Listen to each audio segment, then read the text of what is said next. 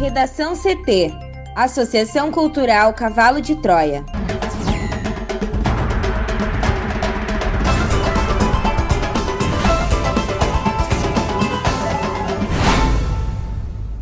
Agora, no Redação CT. Justiça condena dois bombeiros por concessão irregular de alvará Boatiquis. Média de mortes por Covid-19 no Rio Grande do Sul cai ao menor nível em duas semanas. Funcionários dos Correios decidem encerrar greve no estado.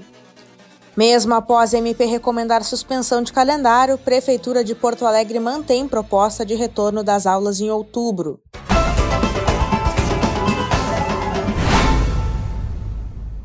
Eu sou a jornalista Amanda Hammermiller, este é o Redação CT da Associação Cultural Cavalo de Troia. Tempo seco e céu ensolarado em Porto Alegre. Temperatura de 23 graus. Boa tarde. A quarta-feira será de tempo firme, sol predominando no Rio Grande do Sul. Na capital, os termômetros chegam aos 24 graus. A previsão do tempo completa daqui a pouco. Iniciadas as obras na BR-116 em São Leopoldo. Local registra congestionamento no sentido capital interior. Serviço ocorre no quilômetro 245, próximo ao viaduto do bairro Campina. Avenida Mauá, por dentro da cidade, é opção. Um carro capotou na BR-116 em Barra do Ribeiro. Conforme a Polícia Rodoviária Federal, o acidente foi no quilômetro 323, no sentido capital interior. O motorista estava sozinho e não se feriu. Em Porto Alegre, semáforos fora de operação na Avenida Bento Gonçalves, entre a Rua Paulina Azurenha até a Avenida João Pessoa. Agentes da IPTC auxiliam o trânsito manualmente no local. Justiça do Rio Grande do Sul condena dois bombeiros por concessão irregular de alvará Boate Kiss. Mais informações com a repórter Juliana Preto. O Tribunal de Justiça do Rio Grande do Sul aceitou recurso do Ministério Público e condenou dois bombeiros pela concessão irregular de alvará à Boate Kiss, em Santa Maria. Daniel da Silva Adriano e Altair de Freitas Cunha haviam sido inocentados em primeira instância pelo mesmo crime, mas foram condenados após o MP recorrer.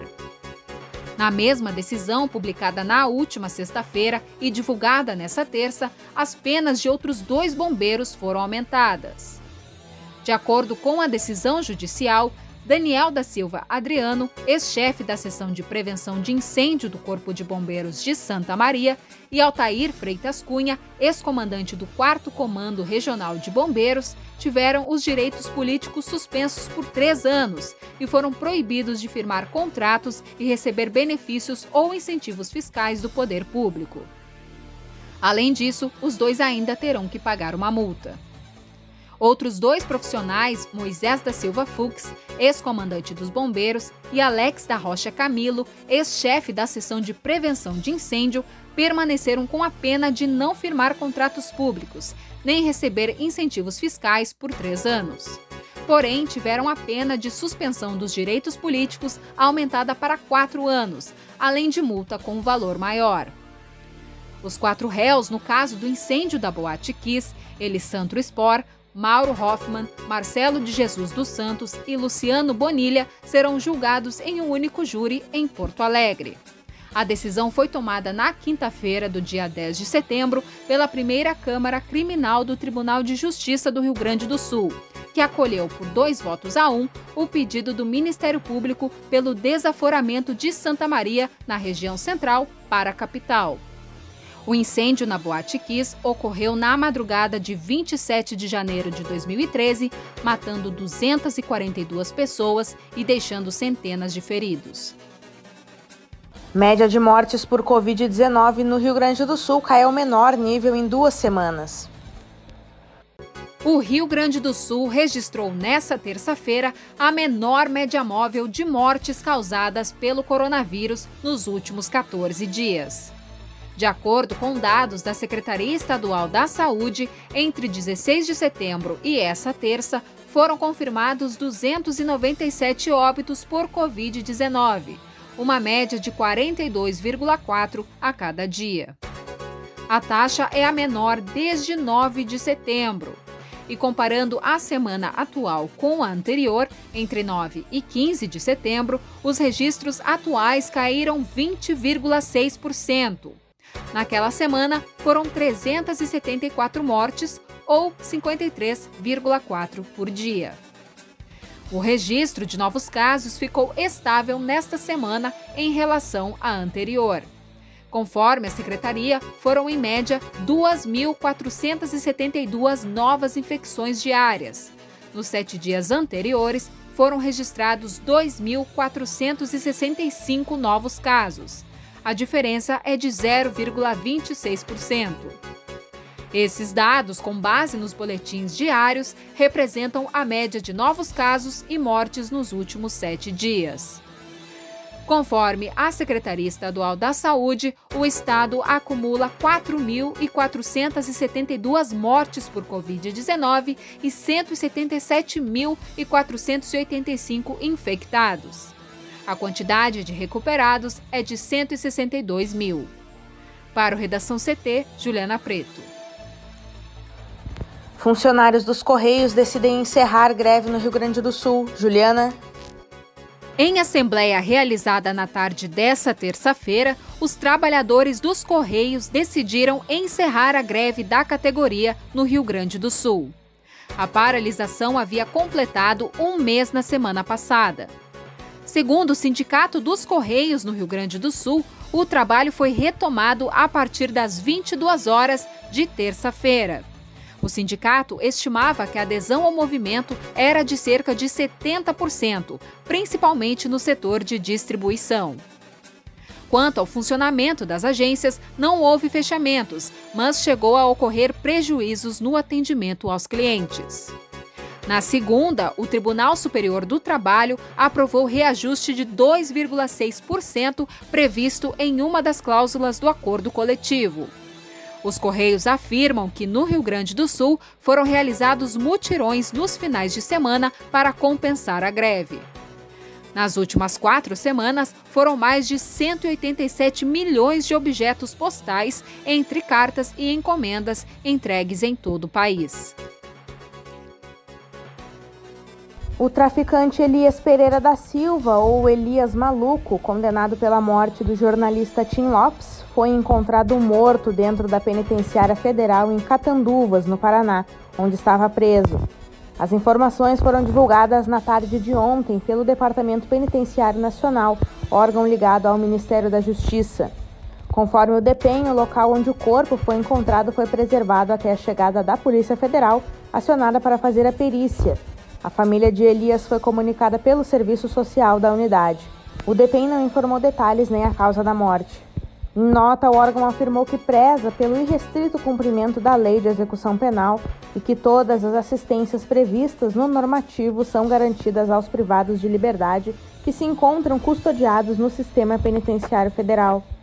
Em 2005, o traficante havia sido condenado a 28 anos e meio de prisão pelo homicídio do jornalista Tim Lopes. O jornalista foi capturado enquanto fazia uma reportagem sobre abuso de menores em um baile funk na favela do Cruzeiro, no bairro da Penha, na zona norte do Rio.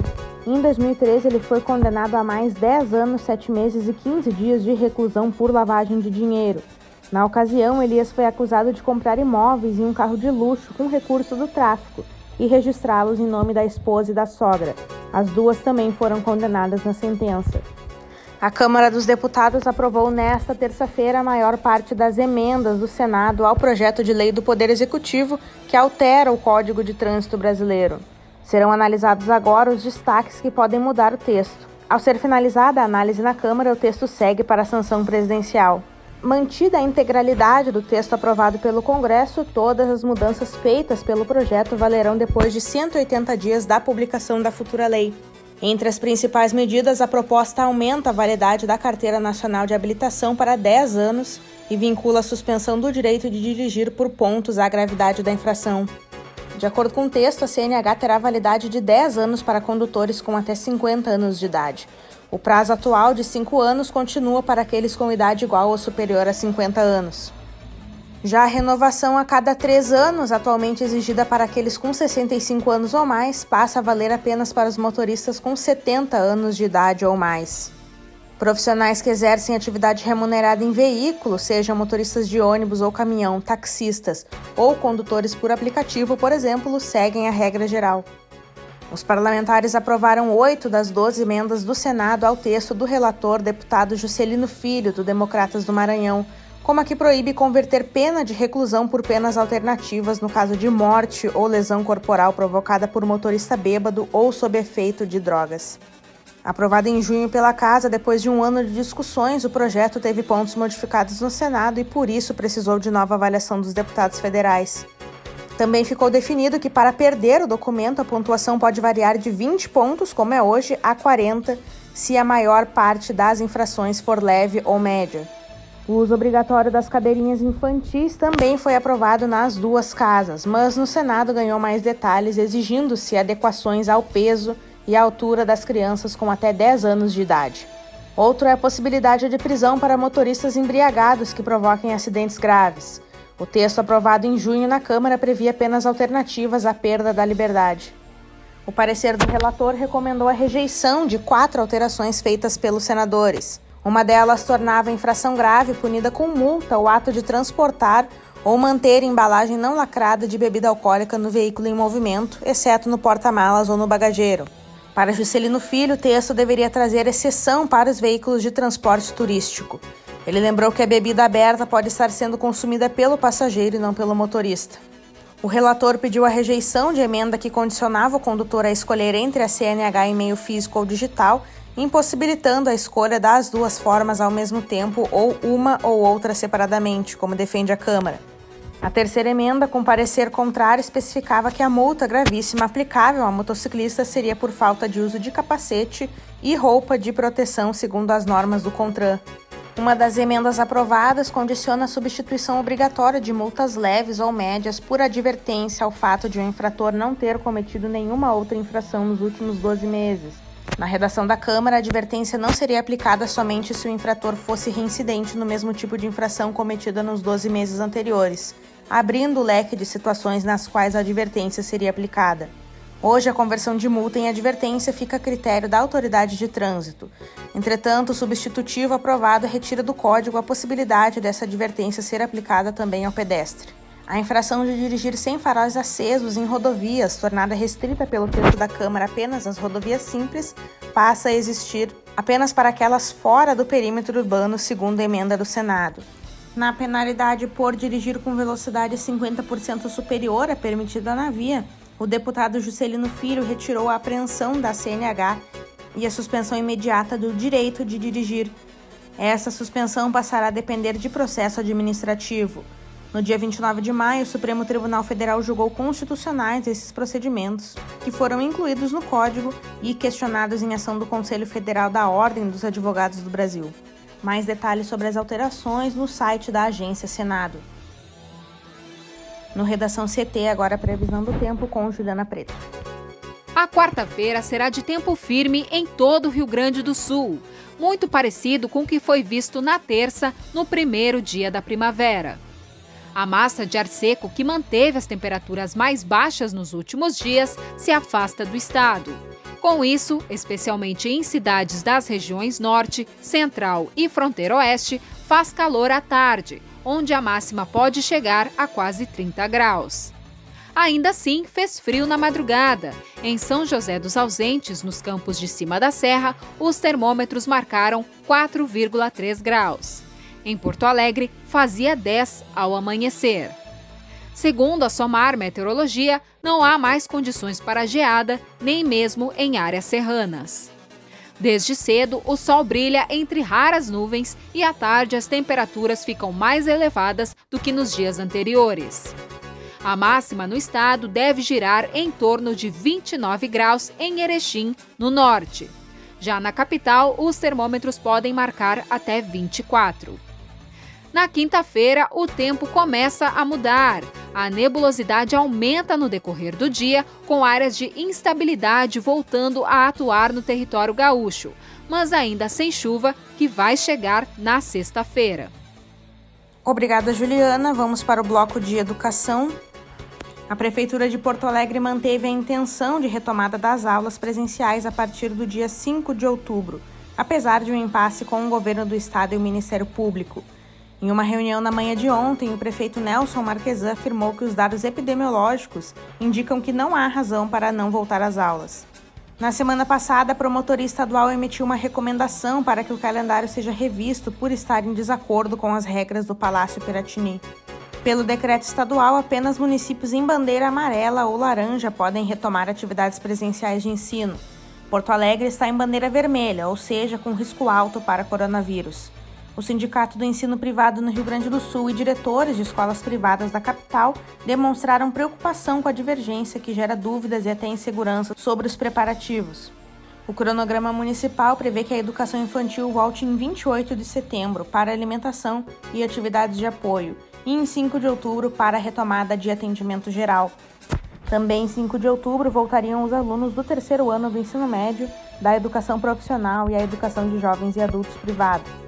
Depois, em 19 de outubro, voltariam os alunos dos anos iniciais do ensino fundamental. Por fim, a Prefeitura projeta em 3 de novembro a retomada dos anos finais do ensino fundamental e do restante do ensino médio. Conforme o secretário municipal da Saúde, Pablo Sturmer, as escolas terão que produzir relatórios semanais com o preenchimento de formulário eletrônico para o mapeamento de dados da cidade na retomada. Na recomendação do MP, a promotora Daniele Bolzot Teixeira lembra que a inobservância do documento poderá ocasionar o ajuizamento de uma ação de responsabilidade. Ontem, o MP disse que aguarda o transcurso do prazo dado na recomendação e poderá ajuizar ação civil pública. A Prefeitura e Estado têm reunião hoje para discutir a questão do calendário. Redação CT, apresentação Amanda Hammermiller, colaboração Juliana Preto uma produção da Associação Cultural Cavalo de Troia com o apoio da Fundação Lauro Campos e Marielle Franco. Próxima edição amanhã, a uma hora. Boa tarde.